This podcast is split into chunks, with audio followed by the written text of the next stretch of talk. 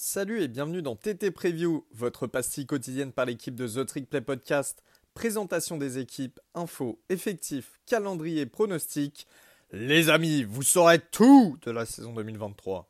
Et bonjour à tous, bienvenue dans ce nouvel épisode preview de The Trick Play, épisode du côté euh, de la Big 12 et du Texas aujourd'hui. Mais on va pas parler de Texas, Augustin. Non, non, Elio, on va parler de Texas Tech à Blue Bock, l'extrême ouest du Texas. Apparemment, c'est un coin où il n'y a rien du tout euh, dans le Texas. Dès que j'entends parler de cette ville, c'est en mal. Euh, ouais, finalement, la, seule raison d'en parler, euh, la seule raison d'en parler, c'est Texas Tech. Ouais, tout à fait. de, tout à fait. C'est à mi-chemin en fait entre Dallas et Albuquerque hein, pour les fans de Breaking Bad pour vous donner pour vous donner une petite idée, donc on va parler de ce programme. Euh, aujourd'hui, on est le 26 mai. Deux petites choses à dire dans, un premier temps. Euh, qui dit 26 mai, 26 euh, mai, 26 juin, pardonnez-moi, qui dit 26 juin, dit Ryan est en train de vous préparer une surprise, car Ryan va devenir comme Johan White, l'ancien joueur de Georgia Tech, très bientôt. Vous découvrirez pourquoi. Et dans un second temps, euh, évidemment, petit euh, shout-out pour euh, notre pote Cam, qui est fan de Texas Tech, donc El Comoriano sur Twitter. Vous pouvez le suivre. Il a, assez, il a une grosse connaissance des, différents sports américains, donc c'est assez intéressant de le suivre si jamais. Gros bisous à toi, Cam. Aujourd'hui, les Red Raiders qui sortent d'une première. Alors, ils avaient un nouveau coach à l'aube de la saison 2022, c'était Joey McGuire, hein, coach qui a toujours évolué dans le Texas, ancien grand coach lycéen bah, du côté de Cedar Hill, euh, dans, la banlieue de Dallas. Euh, Friday Night Lights. Comment s'est passée sa première saison aux commandes des Red Raiders, Gus? Eh bah, c'était une magnifique saison, Elio. Texas Tech a fait partie de cette très très belle surprise de 2022. pour preuve, bah, d'ailleurs, c'était la meilleure saison de Texas Tech depuis 2013. 2013, hein, c'est la première année de Cliff Kingsbury, qui est aujourd'hui le coach des quarterbacks à, USC. Donc, mine de rien, ça commence à remonter, presque 10 ans, 9 ans. Il termine cette saison avec un bilan de 8 victoires pour 5 défaites, dont un 5-4 en Big 12, et qui a surtout été ponctué par deux victoires face à Texas et Oklahoma, euh, une première dans l'histoire de Texas Tech, euh, la première fois euh, que Texas Tech bat, ces deux équipes pardon, sur, une saison.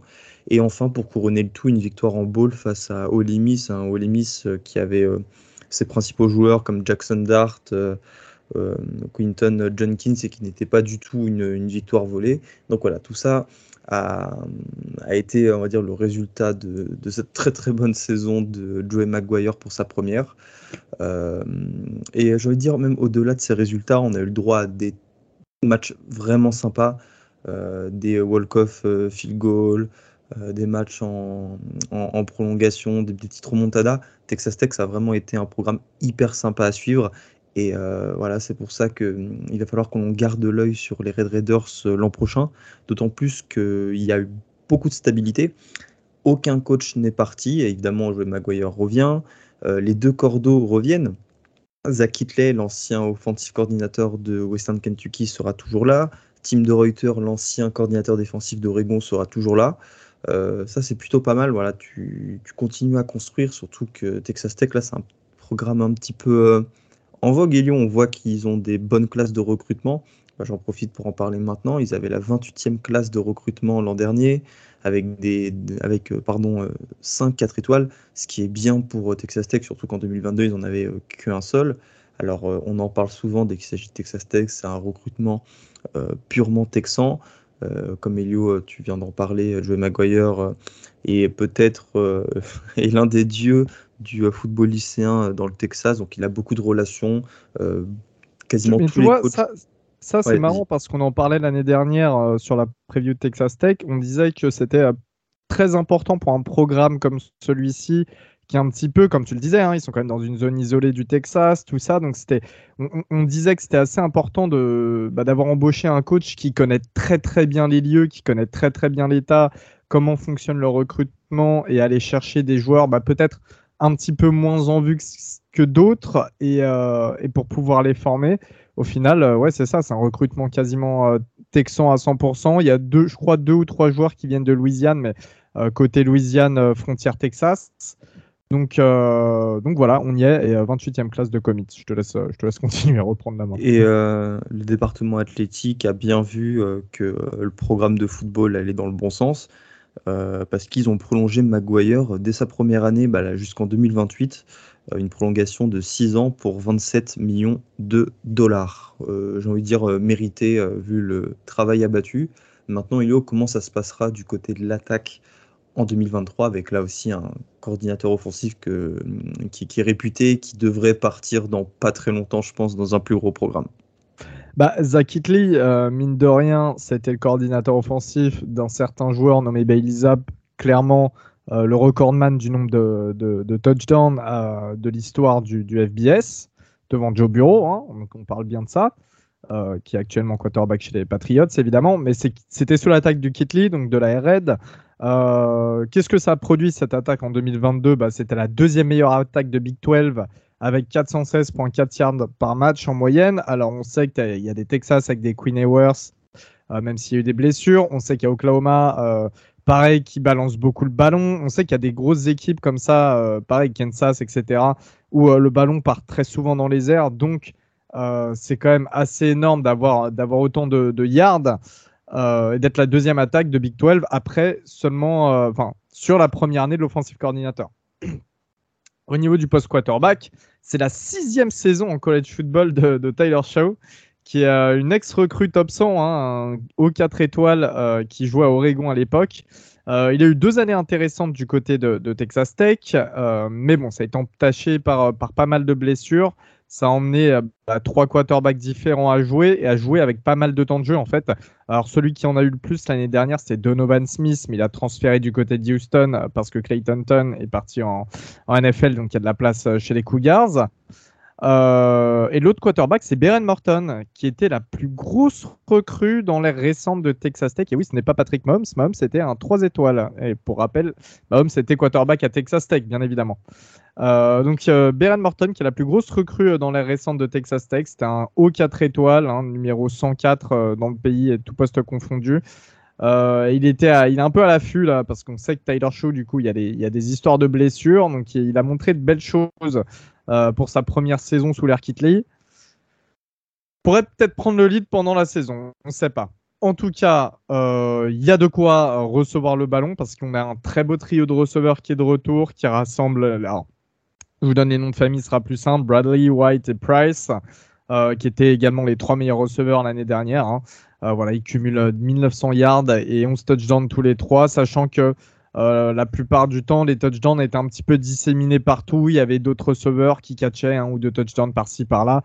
Et il y avait aussi euh, bah, les deux Thailand principaux qui, euh, qui ont reçu, qui ont catché des touchdowns, mais qui seront là, qui seront de retour. Donc une attaque plutôt complète. La O-line, c'était un petit peu plus compliqué, Gus, l'année dernière, mais cette année, ça devrait se restabiliser. Bah, j'espère. Après, tu sais, euh, c'est toujours la même chose. Ils gardent les mêmes joueurs. Maintenant, la question, c'est de savoir, c'est euh, est-ce que euh, cette expérience collective va leur servir pour être meilleure ou est-ce qu'elle va rester au même niveau que l'an dernier? On ne sait pas trop. Maintenant, ils ont fait venir de Western Kentucky le centre Rusty Stats, qui sera le, titulaire. Mais voilà, il va falloir hausser le niveau de jeu et éviter les blessures pour sortir une bien meilleure saison euh, qu'en 2022 et euh, à donner un petit peu plus de répit à Tyler Shaw, Beren Morton euh, et puis permettre aussi au running back de courir derrière pour justement cette. Alors là, c'est un petit peu le point noir de cette attaque. c'est la room de running back. Il y en a seulement 4 dans le roster. ils ont perdu Saroji Thompson, qui était le deuxième meilleur coureur. Le coureur numéro 1, Tash Brooks, euh, sort une saison à 700 yards et 7 touchdowns. C'est à peu près pareil hein, pour Thompson. Euh, mais voilà, il y a très très peu d'expérience derrière. C'est un petit peu euh, le, le, point noir. On sait que ça va beaucoup jouer à la passe quand même du côté de Texas Tech.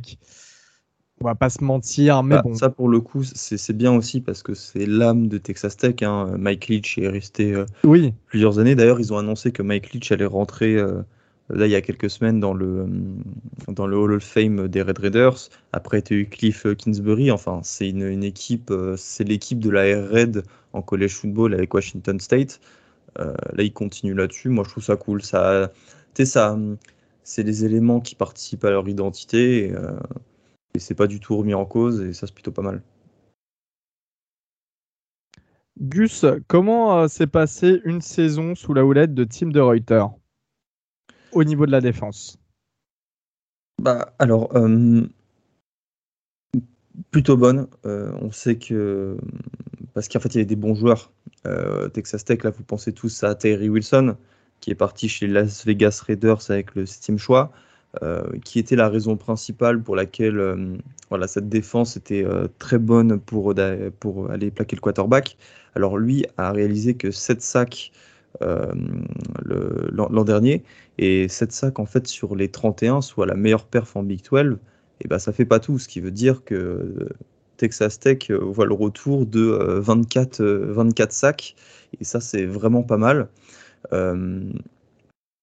Les, joueurs là dont, je vais parler et qui devraient euh, pas remplacer Terry Wilson parce que je pense qu'il est remplaçable, mais euh, continuer à, marquer cette fiche de statistiques, c'est euh, la paire de defensive tackle Tony Bradford Jr. et Jalen Hudgins qui cumulent à eux deux 82 plaquages et 7 sacs.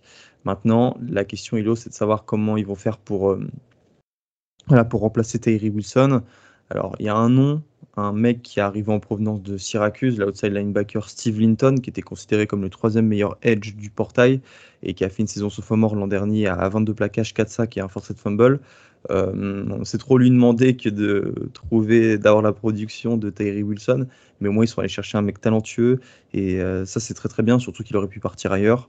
Euh, bah, en témoigne son classement sur le portail des transferts, ce qui montre que Texas Tech est une équipe compétitive chez qui il fait bon d'y aller et qui peut être un, aller un tremplin intéressant si tu vises la NFL par exemple. Du moins c'est ce que le, la sélection de Tyree Wilson ouais. penser aux recrues. Ouais, ouais, totalement, totalement. Puis ils sont connus souvent pour avoir de la grosse D-line. Euh, euh, Texas Tech, hein, ça fait partie aussi de la norme chez eux. Euh, Linton, on a fait la preview de Syracuse. Syracuse. tu sais, quand tu cherches des infos sur une équipe, sur machin, les projections pour l'année prochaine, tu regardes aussi les infos des projections qui datent de l'année dernière. Et euh, Linton était un nom qui revenait quand même très souvent euh, du côté des Orange. Euh, comme quoi il pouvait, en tant que sophomore, être déjà très bon et ensuite avoir une breakout year. là, il transfère pour justement son année junior. Et à mon avis, ça risque, ça risque de, faire, de faire très mal. En revanche, au niveau du post linebacker, il y a la perte de deux titulaires, hein, fin, de, bah, fin de, carrière universitaire tout simplement. Donc, il va falloir trouver des titulaires derrière. Ça parle un petit peu de Tyreek et Matthews.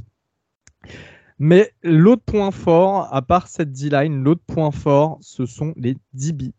Car il y a trois très bons DB qui sont tous super seniors, donc énormément d'expérience.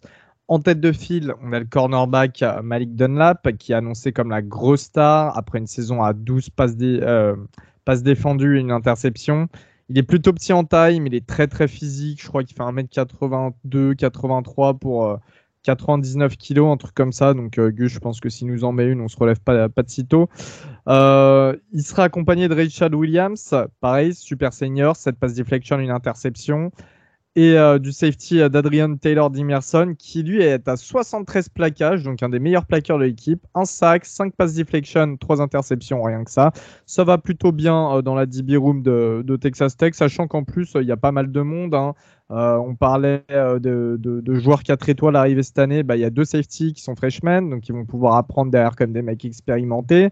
Euh, et puis il y a l'arrivée d'un mec qui était souvent titulaire du côté de San Diego State, qui était plutôt pas mal via le portail, donc ça complète bien la room. voilà. Ça, ça, va être intéressant parce qu'on a un gros calendrier qui se profile. Un Alors, pour le coup, c'est vraiment, je trouve, tu vois, la bonne année pour avoir ce calendrier pour Texas Tech, dans le sens ah où c'est euh, ah très intéressant. C'est dur à prédire, mais c'est très intéressant. Ah, il est très beau ce calendrier. Putain, toi là, le premier match, euh, auditeur, samedi 2 septembre, Texas Tech se déplace à Laramie dans le Wyoming pour y affronter les Cowboys de, Wyoming. Et ça, c'est un match. Enfin, c'est les matchs pour lesquels moi je regarde aussi le collège football, quoi. Un Texas Tech Wyoming, bah, ça coule pas de source, tu vois. C'est c'est des matchs qu'il faut programmer, qui, qui, qui opposent, on a l'impression, deux, deux, cultures, deux régions différentes. et surtout qu'on tend à perdre plutôt ces matchs dans les prochaines années. Donc voilà, ça, je suis vraiment hyper hypé de le voir. Alors, il sera à 1h30 du mat, si je dis pas de bêtises, Elio. 7h30 PM. On verra ce qu'il y a en ce moment-là sur la week one. Il y aura certainement des beaux matchs. Bah, c'est, non, c'est 1h30 du matin, mais euh, côte Est. Donc en l'occurrence, euh, quoique, non, si je calcule bien, ouais, si, côte si, mais si, c'est, en Eastern Time, donc c'est à 1h30 du matin en France. Ah oui, non, oui, d'accord, oui, oui. Voilà. bon, ça, tu vois, ça, je vais le regarder, Elio, par exemple. Ah oui, non, mais totalement. Hein. Après. Le 2 septembre, total. Et après, le 9, ils accueillent Oregon. Donc ça, pour le coup, Oregon, je pense pas qu'il soit peut-être pas confiance et euh, pas confiance et c'est pas le mot, mais ils doivent prendre ce match très au sérieux parce qu'Oregon se déplace à Lubbock et ça, ça sera un premier choc dans la saison de Texas Tech qui a donc, euh, puisqu'il y a Oregon, euh, programmé un calendrier très compliqué. Alors après, évidemment, c'est la première année du, de la Big 12 avec Houston, BYU, UCF et Cincinnati euh, dans, le calendrier. Donc évidemment, euh, Texas Tech n'affrontera pas toutes les équipes de Big 12, et là je parle d'Oklahoma. Alors, les équipes euh, affrontées seront West Virginia, Houston, Baylor, Kansas State, BYU, TCU, Kansas, UCF et Texas. Texas hein, en Rivalry Week à Austin. Voilà, c'est un très beau calendrier qui est très dur, hein, avec un hors-conf compliqué et un intra-conf aussi compliqué. Maintenant, euh, Texas Tech n'est pas une équipe qui va subir cette année, c'est une équipe qui a beaucoup de, je trouve, de cartes dans, dans, ses mains, tu vois, de d'atouts euh, dans ses mains. Euh, tu parlais de cette défense, de ces DB, Elio, de ce quarterback qui est très expérimenté, de ces receveurs qui sont de retour. ils sont sur une bonne dynamique avec cette fin de saison 2022, avec la victoire face à Ole Miss. voilà, Texas Tech, c'est une équipe avec laquelle il faudra compter selon moi. Et la question qu'on se pose, c'est euh, est-ce qu'ils peuvent atteindre le Big 12 Championship, Elio? Alors moi, je trouve ça peut-être un petit peu encore présomptueux, tu vois. C'est, je me dis qu'il y a d'autres équipes qui peuvent passer devant, mais et c'est une question corollaire. Avec tout ce qu'on vient de dire, euh, toutes, les qualités, finalement, finalement, il n'y a pas tant de défauts que ça dans cette équipe. Est-ce que Texas, Texas Tech n'est pas obligé de gagner dès cette année, tu vois, dès maintenant? Gagner, c'est pas gagner forcément la Big 12, mais tu vois, de, de sortir un bilan, je sais pas moi, en 9-3 par exemple, euh, ce qui serait euh, leur meilleur bilan depuis une quinzaine d'années. Depuis Marel, Crabtree, tout ça. Euh, je sais pas, moi, je, je me dis que si Texas Tech réussit pas cette année, bah, les autres, faudra attendre avant de retrouver d'aussi bon, d'aussi bonnes choses dans cet effectif. Il y a un côté, un côté un petit peu compliqué parce que Je pense qu'évidemment, du côté de Lubbock, ils ont un peu les yeux sur ce qui s'est passé du côté de Forwards euh, et de TCU. Sonny Dykes en première année euh, qui va extrêmement loin. Euh, il y, y, a cet exemple-là à côté, tu vois. Et d'un autre côté, la Big 12, le niveau va un petit peu changer par rapport à l'année dernière parce que on aura Brent Venables année 2 du côté d'Oklahoma on aura Texas version améliorée. Enfin, c'est ce qu'on suppose en tout cas. On aura TCU année 2 après une grosse saison, mais il y a quand même quelques points d'interrogation, changement de quarterback, quelques joueurs qui partent, etc. Mais d'autres bons joueurs qui arrivent.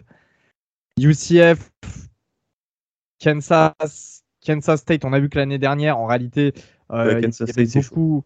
Y a, voilà, tu vois, tu avais, avais, quand même beaucoup d'équipes qui étaient euh, surprenantes dans cette Big 12. Et est-ce que ces équipes qui étaient surprenantes sur une année vont s'améliorer en année 2 On sait très bien que souvent c'est ou l'un ou l'autre. Euh, ça arrive ou ça n'arrive pas. Et au milieu de tout ça, on a Texas Tech qui a quand même une équipe très solide. Est-ce que c'est.